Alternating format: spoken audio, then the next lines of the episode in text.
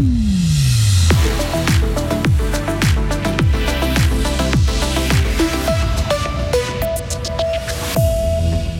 Le ministère public fait recours contre l'acquittement des activistes du climat qui avaient bloqué l'entrée de Fribourg-Centre il y a trois ans.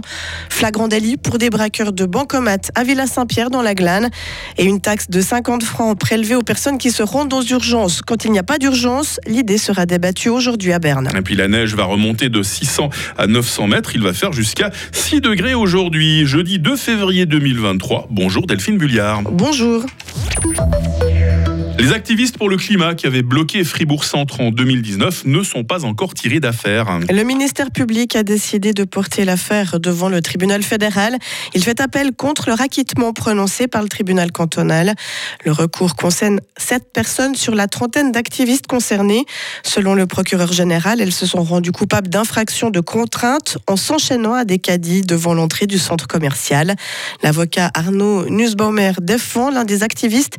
Il a été surpris par cette décision du ministère public. On est vraiment à Fribourg dans l'action probablement la moins intrusive. Et donc, s'il y a bien une action dans laquelle les autorités de poursuite pénale devraient faire preuve d'un peu de retenue, c'est celle-ci.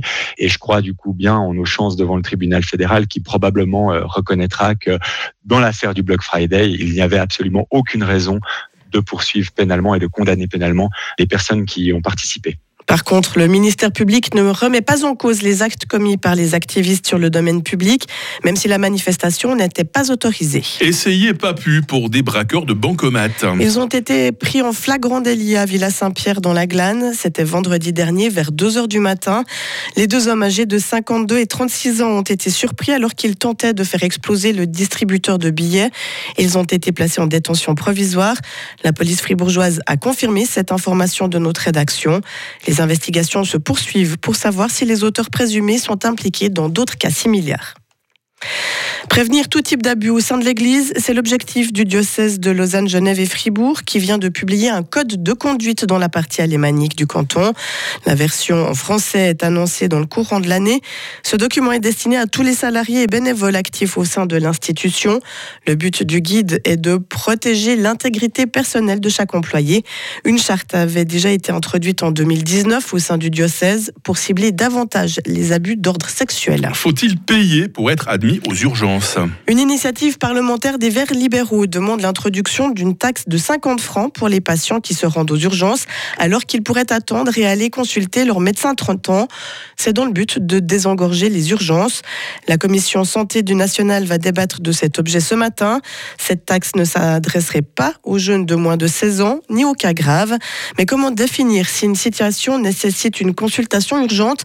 Vincent Ribordier est le médecin-chef du service des urgences du HFR. Pour définir la gravité, nous devons d'abord faire un triage, puis ensuite faire un processus diagnostique. À la fin, nous savons qu'un quart des patients sont hospitalisés, trois quarts peuvent être pris en ambulatoire, ce qui ne signifie pas que le motif ne valait pas la peine de consulter. Un petit 20% correspond à des motifs de médecine de première cours. Par contre, L'autre proportion nécessite a priori des investigations dans un service d'urgence. Donc on ne peut pas dire que les cas dits de bagatelle encombrent euh, véritablement les services d'urgence.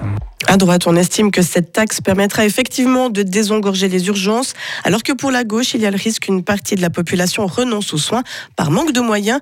Mais que penser de ces 50 francs? C'est le sujet de notre éclairage dans une trentaine de minutes. L'Ukraine a lancé hier une vaste opération anticorruption, Delphine. Des dizaines de perquisitions ont visé des administrations, des fonctionnaires et des personnalités. Les autorités assurent faire de la lutte contre la corruption une priorité dans le contexte de l'effort de guerre et de l'aide occidentale. cette opération intervient alors que Kiev accueille demain un sommet avec l'UE qui fait de la lutte anticorruption une condition à l'accession de l'Ukraine au bloc européen.